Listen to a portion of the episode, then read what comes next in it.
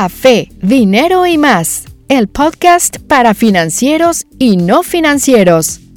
Relájate, ve por tu taza de café y escucha de finanzas y otros temas de una forma más amena.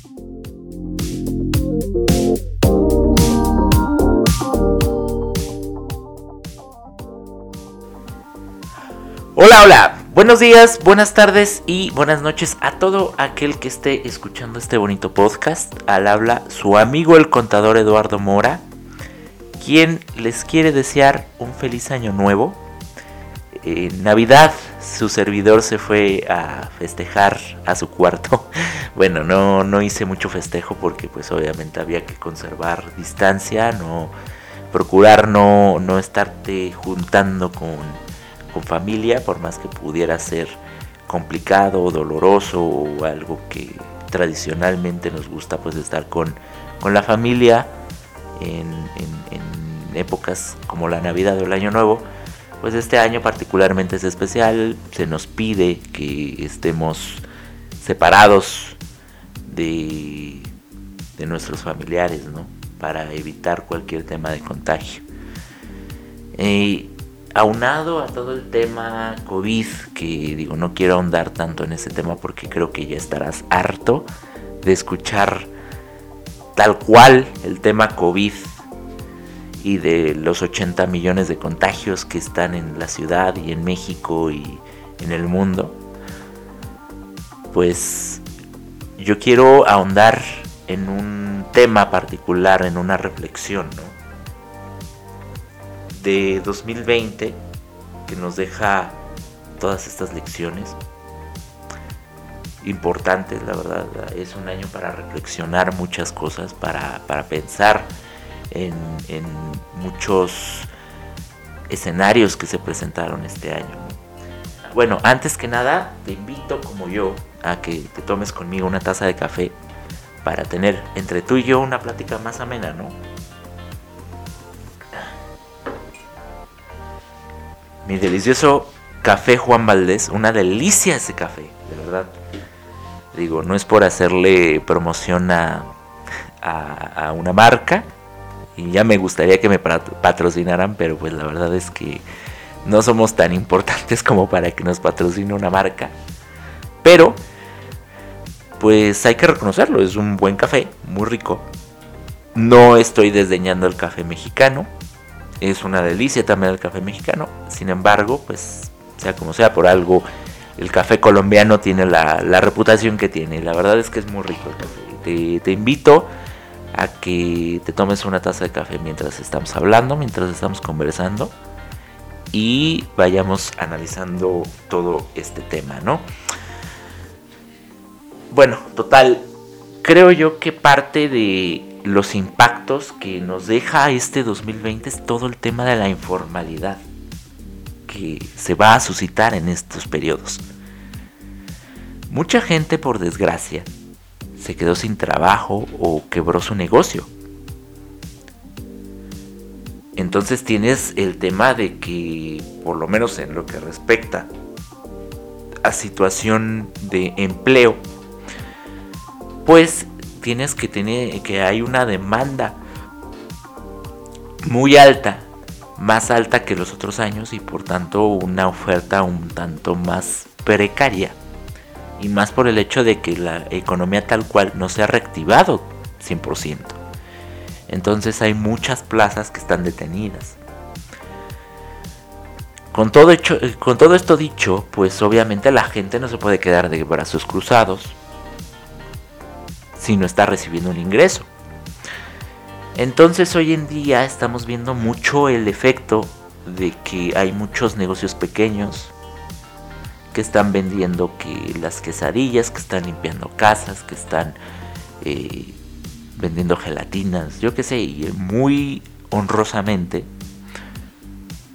muy destacable y muy, muy honorable el que se estén buscando la vida de alguna forma.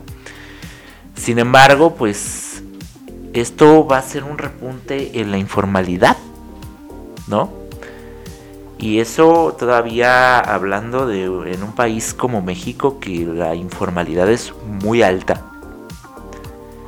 y de hecho que se ha buscado combatir la informalidad desde hace años. Y hoy en día vienes, le das todavía un golpe más fuerte con esta pandemia. Y hoy en día la, informalidad se nos va a subir todavía más a las nubes, casi casi. Estamos hablando de que por lo menos en la Ciudad de México, por ahí se pronosticaba que había una informalidad aproximada de un 51%, de entre 48, 50 51%. Pero todavía en estados un poquito más faltos de que les llegue desarrollo, de que haya un impulso de inversión. Llámese, por ejemplo, Chiapas, Oaxaca, etcétera. Estos estados llegan a incluso al 80% de informalidad es una brutalidad. O sea, realmente el hecho de que un 80% de negocios esté en la informalidad y solo un 20% esté pagando impuestos, esté contribuyendo, es, es difícil de, imaginar y de pensar, ¿saben? A mí me llama la atención, por ejemplo, que México se quedó muy rezagado en ese tema, en el tema de la informalidad. ¿Por qué lo digo? Porque, bueno, eh, debes de saber que tu servidor, eh, bueno, vamos a hacer otro contexto rápido. Tu servidor hoy en día tiene un despacho, ¿vale? Afortunadamente, incluso con todo lo de la pandemia, todavía me sobrevivieron clientes. Se me fueron bastantes, por desgracia. ¿Por qué? Porque igual muchos quebraron, por desgracia, obviamente no podía yo seguir cobrando un honorario, siendo que pues los pobres no tenían ni, ni cómo seguir con el negocio. Entonces muchos quebraron, me quedé con sin varios clientes, pero aún así de todos modos logré sobrevivir con varios clientes y creo yo que a diferencia de lo que muchos estarán padeciendo hoy en día, pues no tengo derecho a quejarme, ¿vale? Obviamente estoy en el proceso de remontada, estoy tratando de volver a crear cartera, pero pues Ah, esperemos que este tema de remontar cartera vaya mejorando el siguiente año. Bueno, total, eso es una pequeña introducción. Sin embargo, obviamente tengo un pasado, claro está. Obviamente también en su momento yo trabajé como empleado. Y de hecho, tu servidor trabajó como empleado en Grupo Carso. Fui auditor a nivel Latinoamérica en Grupo Carso, que es un monstruo de, empresa. Trabajé en otras empresas. Sin embargo, creo que pues una de las destacadas, una de las fuertes, pues es Grupo Carso.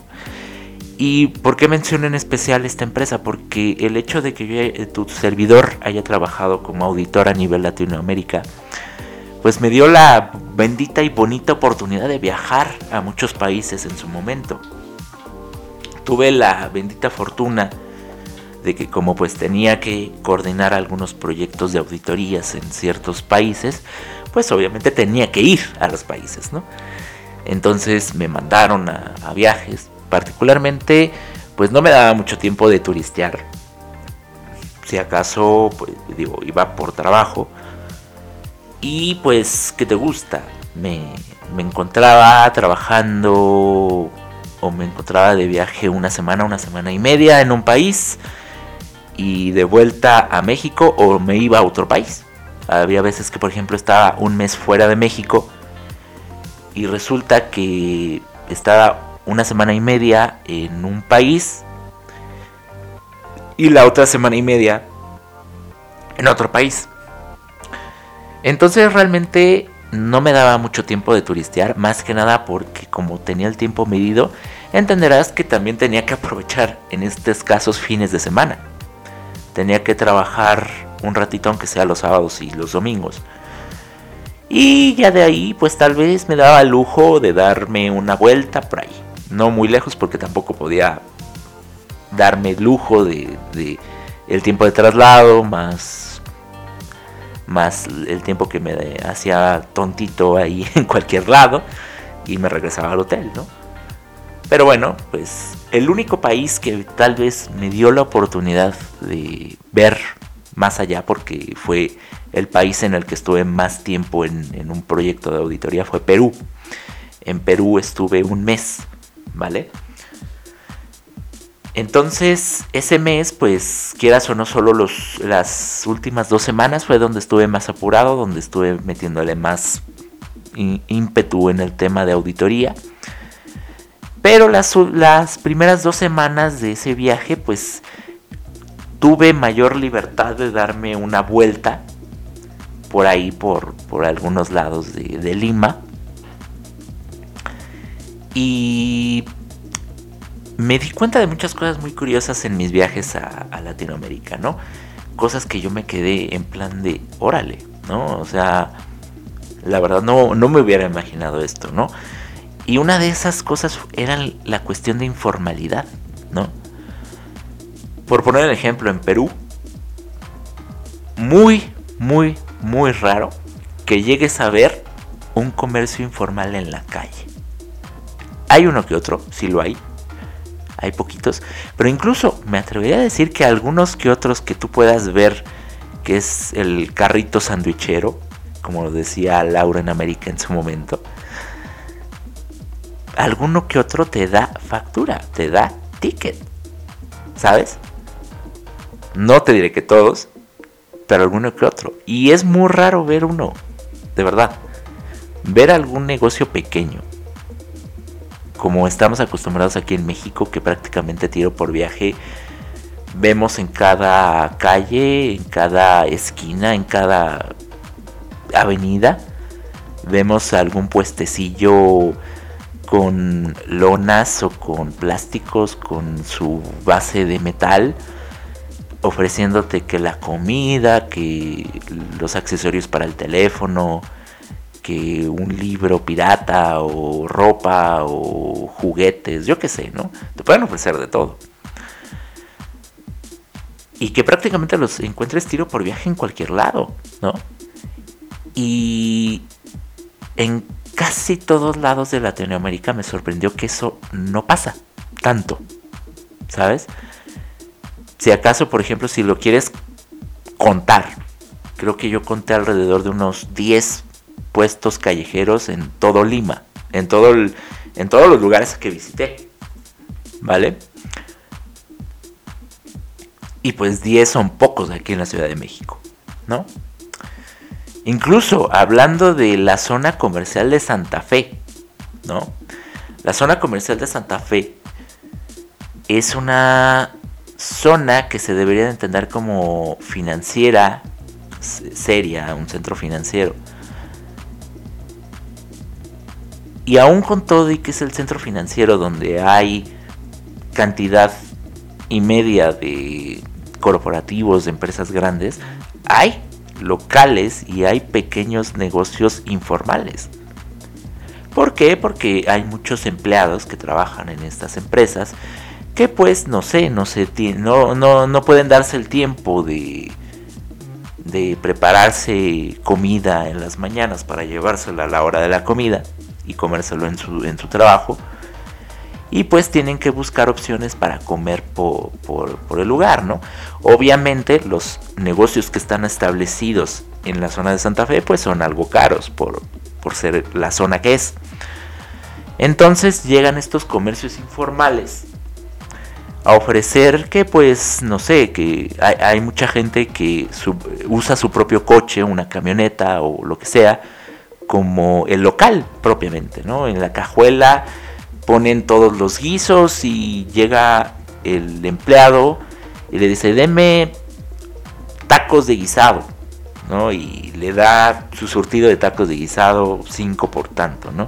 Y es un precio asequible, ¿no? Cosa que difícilmente pasa en, en otros países latinoamericanos, increíblemente. Y me llama mucho la atención eso. Inclusive te voy a decir algo. Cuando yo iba, obviamente iba viaticado, es decir, con dinero para gastar en comida, transporte, hospedaje, etcétera, ¿no? Muchas veces yo iba a pequeños comercios, a locales, por ejemplo en Perú. Llegué a ir a lo que sería la común fondita, que aquí le llamaríamos así. Una casita que está adaptada con mesitas y sillitas para que alguien entre y coma, ¿no? Y pues está instalado algún comal, algún, vamos, este, estufas, eh, tanques de gas, lo que gustes, ¿no? Para poder dar el servicio de, de, restauración, ¿no? De, de comida. Y a mí me impresionaba, de verdad, que incluso en estos locales me daban factura. ¿Cuántos locales, que digo, los hay aquí en México, pero son los pocos? ¿Cuántos locales te dan factura?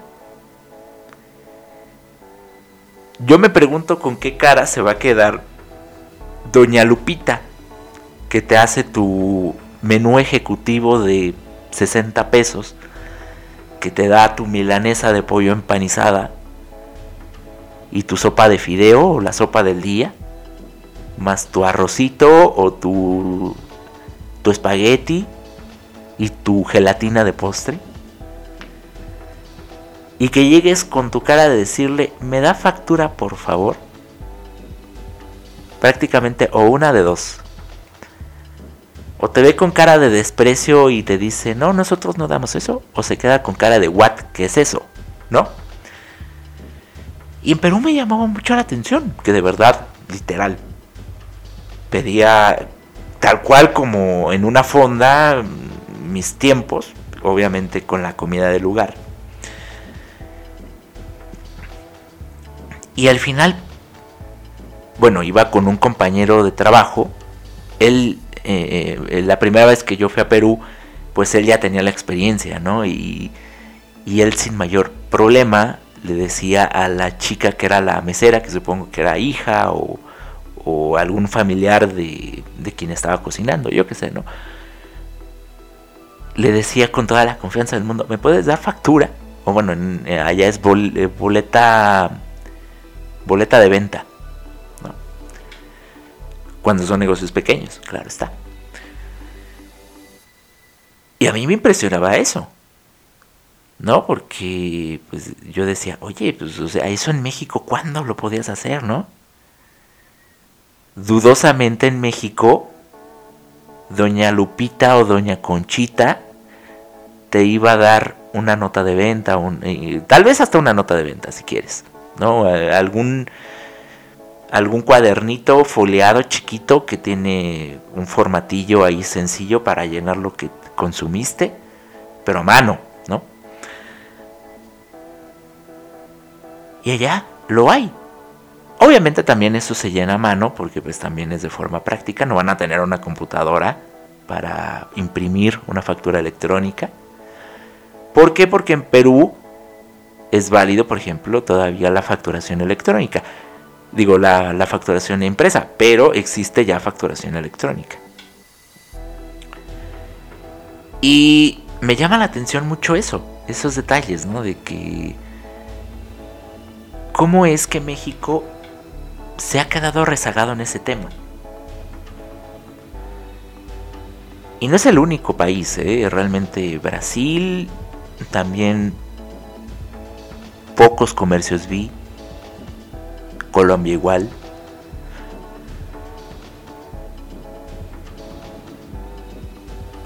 Y me quedé pensando realmente cuál es el problema, ¿no? ¿Por qué es más fácil que doña, yo que sé, allá en, Perú es más común el nombre Yesenia, ¿no? Doña Yesenia, que es, como las es es como el, nombre Yesenia es la María de o Milagros también. Es la María de aquí de México, o sea, aquí muchas mujeres se llaman María algo y allá son Yesenia o Milagros. Entonces, Doña Milagros o Doña Yesenia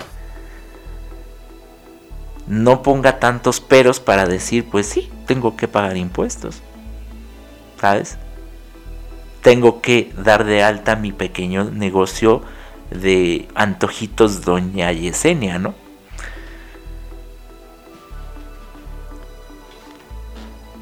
Es curioso realmente, ¿no? Es, es de llamar mucho la atención eso.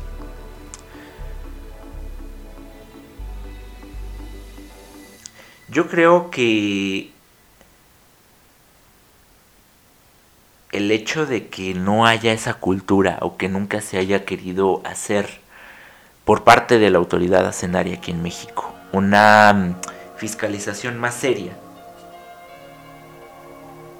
pues ha implicado que la gente lo tome más a cotorreo o a veces que pues nunca los van a tocar o que nunca les van a hacer caso, que nunca los van a voltear a ver, ¿no?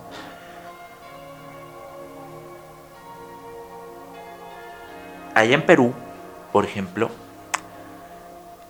si tú te pasas del día de la declaración que tienes que hacerla, en automático te multan. No es como aquí en México, que aunque tú no cumplas con tus obligaciones fiscales, pues no importa tanto, porque de todos modos, pues hasta que Hacienda se dé cuenta, pues tal vez en ese momento te multen. En el caso de Perú, si tú te pasas de tu fecha de hacer tu declaración, en automático el sistema te multa. hay muchos controles allá. De hecho, cuando me empecé a enterar, a enterar de muchos controles que tiene la SUNAT, la SUNAT es la autoridad allá fiscal, o sea, es el SAT de allá. Pues me quedé un poquito helado porque sí tienen unos controles tal vez exagerados para mi gusto. Digo, a mí no me gustaría tener que que pensar que tuviera que cumplir con este tipo de cosas. Pero hay veces que digo, mira, ¿a qué nivel ha tenido que llegar el punto de que tienen que ser fiscalizada la gente? Pero a la vez, lo bien que les funcionó. Porque al final, pues la informalidad es muy pequeña. Ahora, eso no quiere decir que, por ejemplo, en Perú no existan pues lugares o zonas donde se concentra la informalidad. Si mal no recuerdo el nombre del lugar este, ah, déjenme recuerdo exactamente. Se llamaba Gamarra, si mal no me equivoco. Gamarra. Sí, es Gamarra, exacto. Eh, en este lugar llamado Gamarra, resulta que pues es como una especie de tepito, eh, tepito mexicano, tepito peruano. O incluso lo, llegaría, por, por, el ambiente lo llegaría a asimilar un poco más como la Merced, el mercado de la Merced aquí en la Ciudad de México. Es, es, es muy curioso porque es un ambiente muy muy parecido, literal, llegué a estar ahí un tiempo, un ratito, y me llamó mucho la atención porque sí, literal, estuve ahí y sentía que estaba en la Merced, literal. Habían edificios donde habían locales chiquitos, adaptados, que tenían sus principalmente textiles expuestos. Pero aún así, he de decirles que incluso dentro de locales que ustedes podrían ver como en la Merced, instalados, había locales que te aceptaban pago con tarjeta. Yo quiero pensar que pues obviamente si es que estás aceptando pago con tarjeta es porque estás fiscalizado. El banco te pedirá documentos fiscales para darte una terminal bancaria.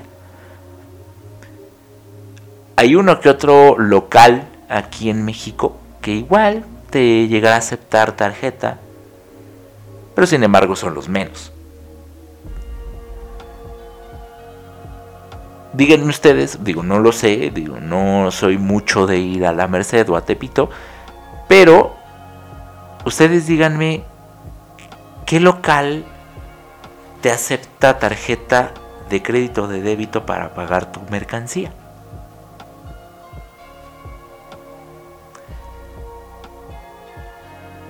Dudo mucho que si le dices a alguien en Tepito dame factura, o una de dos, o sales golpeado, o te ven extraño. O simplemente te dicen, no, joven, aquí no damos eso. ¿No? Entonces, no sé, ¿no? Realmente no sé en qué punto nos quedamos nosotros atrás. Ahora, poniendo todo esta. poniendo toda esta introducción. Yo quiero pensar que ahora con la pandemia. Todo este tema de la informalidad se va a multiplicar. No sé a qué nivel. Pero sí va a ser un, un, un nivel fuerte. Y bueno, también más que nada en lo que la gente que está acostumbrada a tener empleo, por ejemplo, pues eh, llega a volver a tenerlo, ¿no? Estarán muchos en la búsqueda, estarán constantemente mandando CVs, ¿no?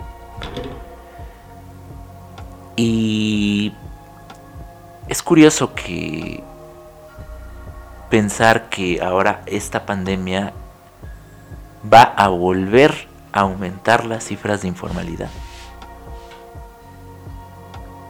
Ahora, por ejemplo, tú, querido escucha, ¿tú qué piensas de la informalidad? ¿Te parece bien? ¿Te parece mal? ¿Te parece honesto? ¿Te parece deshonesto? Muchos comentan o dicen, bueno, es que la informalidad, sea como sea, independientemente de todo, es honesta, no te está robando.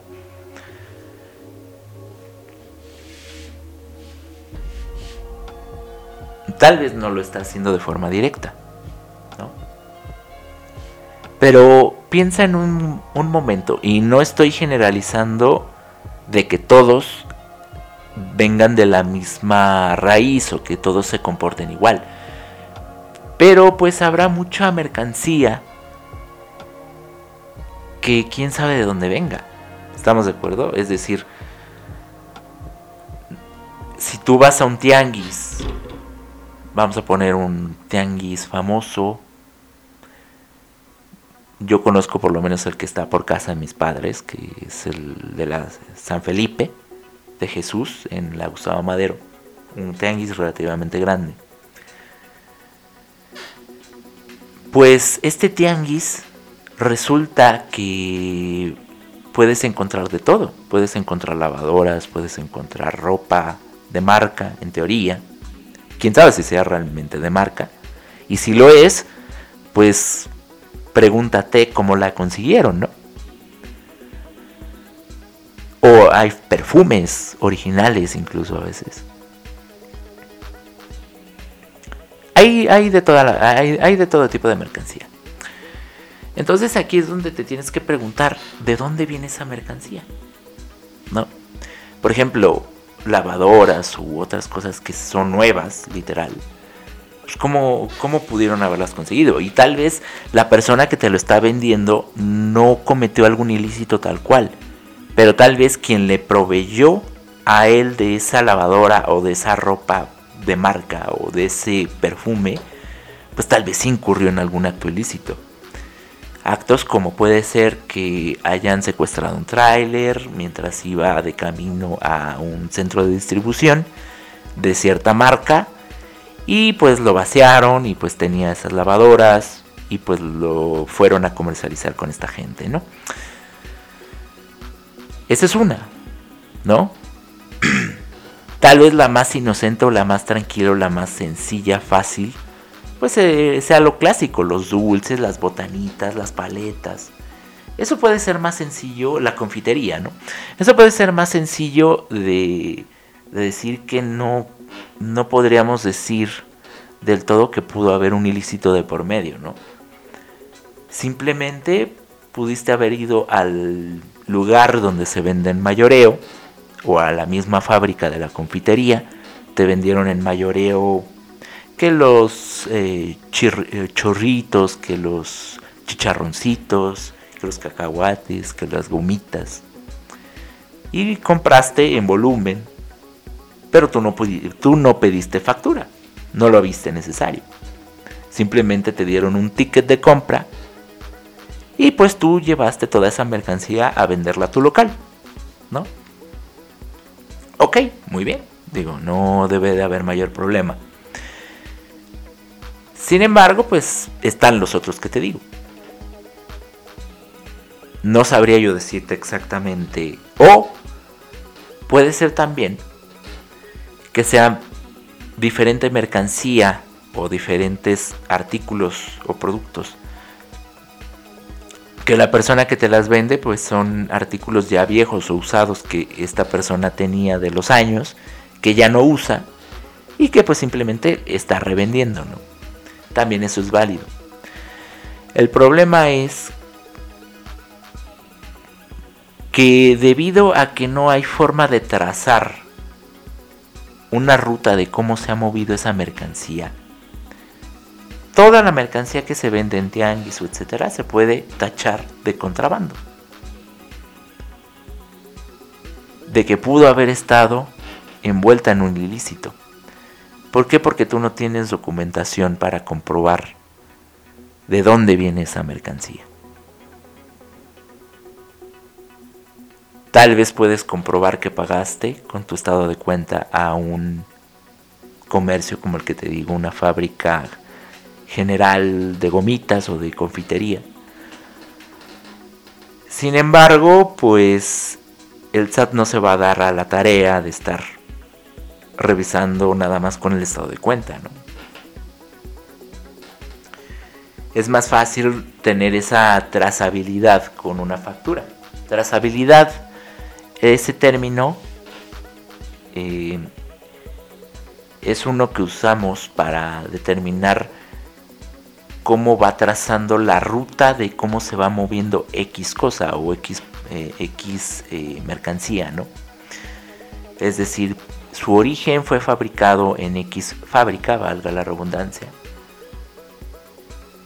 Se utilizaron X eh, materias primas, hubo de por medio X mano de obra, X maquinaria transformó esa materia prima, y generó un producto, ¿no? Que es el que vende la fábrica.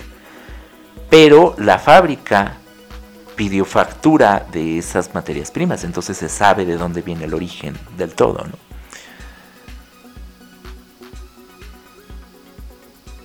Entonces de ahí, la fábrica cuando lo vende, si lo vende a un distribuidor mayorista, por ejemplo, pues igual ese distribuidor mayorista pedirá factura. Y la factura igual ya tiene la trazabilidad de a quién se lo pediste, que fue a la fábrica. Después el distribuidor de mayoreo lo llevará a comercializadoras de menudeo, posiblemente, o lo, o lo distribuirá ya directamente con el consumidor final. Pero igual, muy probablemente esa comercializadora al por menor pedirá su factura a la distribuidora de mayoreo entonces igual tienes la trazabilidad de decir, ah, bueno, tengo la factura que me dice que se la compré al distribuidor de mayoreo. Y el, el comercializador al menudeo te la vende a ti, consumidor final. Ya será tu cuestión si tú gustas que te den una factura para que te que tengas aval de que tú eres el propietario de ese producto o tan sencillo y simple que te den un simple ticket que te emite el sistema de punto de venta del el consumidor, de la comercializadora al por menor. Entonces ahí es donde yo te podría decir, bueno, ahí hay una forma de poder trazar justamente cómo se movió el producto. Y ahí tú puedes determinar y justificar perfectamente que no hubo contrabando de por medio. Sin embargo, en el caso del tianguis, ¿cómo lo justificas? Te digo, sí, puedes mostrar el pago, pero muy posiblemente en el estado de cuenta, pues nada más venga algún número de referencia bancario, pero no venga exactamente a qué comercio se compró y tal vez tengas el ticket, pero puede ser el ticket de otra compra de otro amigo que le pediste para justificar las cosas. O sea, no fue tu compra. ¿Por qué? Porque no está tu nombre. Entonces, es difícil poder determinar la trazabilidad en un producto que viene de un tianguis, del comercio informal. Por tanto, las autoridades pueden determinar contrabando para cualquier producto que sea vendido en tianguis, aunque no hayas incurrido en ningún delito, tú, y estés consciente de ello.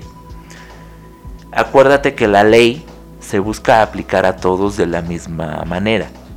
O sea, a todos se les aplica la misma idea de ley, ¿sabes? ¿Por qué? Porque no sería justo que pues a ti no te aplicara el concepto de revisarte y al otro sí, ¿no? Total, bueno, es ese es el punto, ¿no? Y ese es un primer punto, ¿no? Es que posiblemente cuando estás comprando en un comercio informal, tal vez estás fomentando la ya existente inseguridad que existe en nuestro país. ¿Por qué? Porque estás fomentando que grupos criminales sigan saqueando trailers que van pasando por la carretera u, otras cosas, ¿no? Puede, porque te vuelvo a decir, no quiero generalizar de que todos sean del mismo todo, del mismo, de la misma calaña, pero puede ser. Ahora, ese es un primer punto. La informalidad apoya en ese sentido a la delincuencia, hasta cierto punto, y en ciertos casos, no todos. El segundo punto, hablamos de que el hecho de que no paguen impuestos, pues no ayuda a que podamos progresar como sociedad. Muchos dirán, no, es que pagar impuestos para que nos roben, porque pues los políticos son corruptos y no le no no no vemos nosotros como ciudadanía el resultado o el impacto de ese dinero del impuesto. ¿No? Mira, si nadie pagara impuestos, prácticamente no tendríamos ni luz, no tendríamos drenaje, no tendríamos nada de servicios. Posiblemente sí, tienes un cierto grado de razón en el tema de que habrá políticos que pues se quedarán con cierto dinero. Independientemente de que se queden con cierto dinero, pues también hay otro tipo de ingresos del Estado con los cuales igual los políticos se quedan con eso. ¿Cómo qué? Como pues la venta del petróleo, lo que generamos eh, por pago de derechos de agua, de luz, etc. Entonces, de todos modos, en algún punto va a intervenir el político corrupto. No es justificación ni es que decir, ah, bueno, pues ya deja que pase. No, eh, al contrario, como ciudadanía tenemos que ser exigentes con, nuestro, con nuestros gobernantes y, y buscar que no haya corrupción. Sin embargo,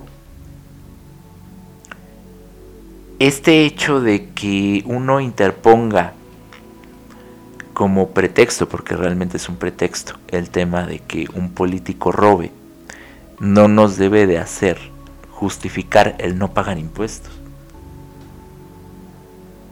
En el momento en que paguemos más impuestos, que haya un pago equitativo, uno, podemos exigirle a nuestras autoridades que el pago de impuestos sea más benévolo.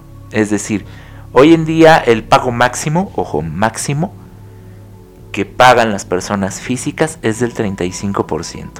Dependiendo del ingreso que tú ganes, pues deberás de contribuir a tu país de forma equitativa y proporcional a como puedas. Es decir, si tú ganas el salario mínimo, no se te va a exigir que pagues impuesto. ¿Por qué? Porque pues de por sí es un salario pequeño y para poder cubrir tus gastos necesarios, que de por sí te estén quitando X cantidad de impuesto, pues es un poco complicado, ¿no? Entonces, ingresos entre 3 mil, entre 5 mil, entre 10 mil pesos, pues pagan cantidades muy módicas o de plano no pagan. Ahora, dicho lo anterior, Si nosotros, si toda la ciudadanía pagara impuestos, incluyendo a lo que hoy en día existe como comercio informal, muy probablemente pudiéramos reducir esa tasa a un tal vez 30, incluso tal vez un 25% máximo. E incluso lo que estás pagando si tú tienes un sueldo de 3 mil a 5 mil pesitos, tal vez pudieras pagar menos de impuestos, casi nada. Y sería suficiente para subsanar todos los gastos que tiene que erogar el Estado para que las cosas funcionen. No te diré que las cosas son perfectas, porque te puedo entender que lo primero que me puedes decir es, ay, bueno, es que ve, yo pago mis impuestos y no hay seguridad pública, no hay instituciones de salud eficientes. Lo entiendo y es perfectamente asequible y te doy la razón, de verdad. Tan sencillo que por algo tenemos el problema de inseguridad que tenemos. Que aún así de, forma económica se pueden abordar todos esos temas. Creo que ah, sería buen tema para algún podcast posterior. Sin embargo, por poner el ejemplo de la inseguridad, es difícil tener un control hoy en día más que nada por la cantidad de personas que somos. Somos muchísimos mexicanos, que igual eso será un podcast, de hecho lo tengo pensado como un podcast posterior es complicado tener un control muy estricto cuando somos 130 millones de mexicanos viviendo en este país.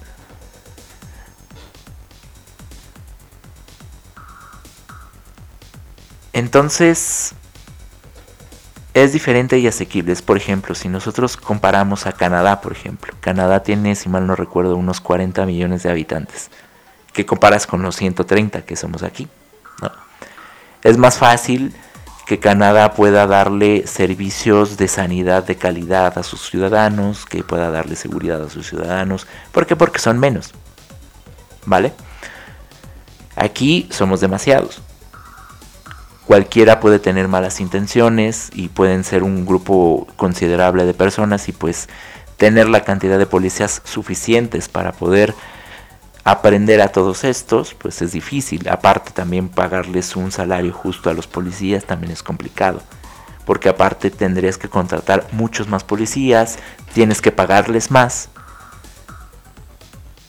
O, vamos, tienes que, o una de dos, o les pagas más a los policías pero son menos, o les pagas menos para poder darte el lujo de tener más policías lo cual aumenta o tiene diferentes riesgos. Porque el hecho de pagarles menos a los policías implica que, como lo que pasa hoy en día, muchos grupos del crimen organizado los recluten seduciéndolos con mayor sueldo.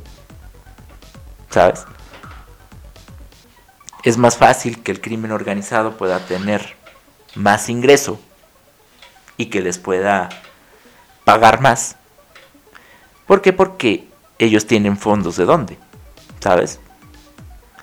Tan sencillo como el tema de las drogas, vender y generar este narcomenudeo, pues les deja bastante ingreso.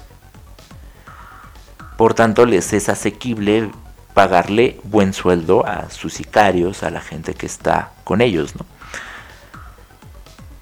Y por tanto al gobierno en particular como no tenemos una recaudación muy fuerte, pues no les es asequible dar un mejor sueldo, ¿no?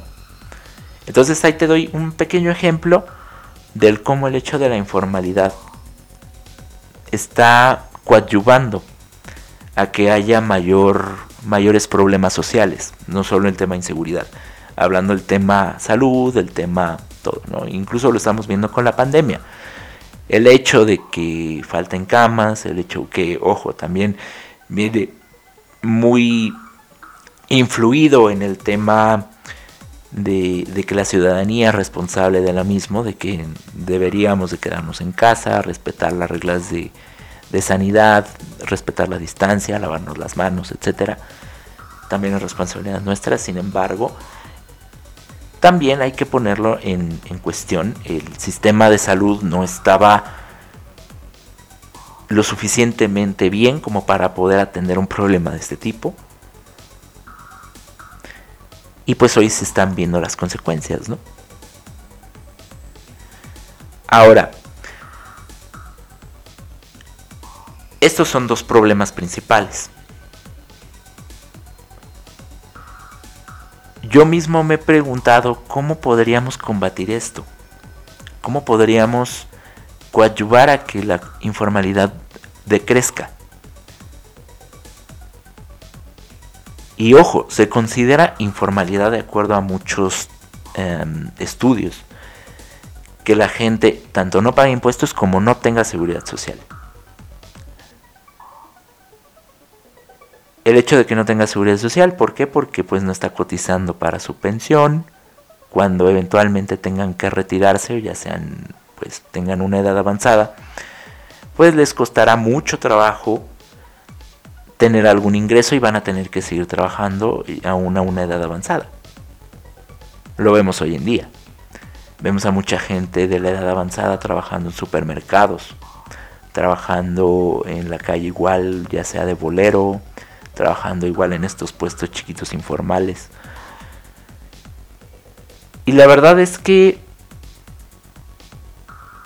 si nosotros nos pusiéramos a pensar un poquito plan a futuro, me gustaría ya ir terminando este podcast nada más con una pequeña reflexión a ver si, si te ayuda en cierto momento a, a entender qué tan importante es que seas formal.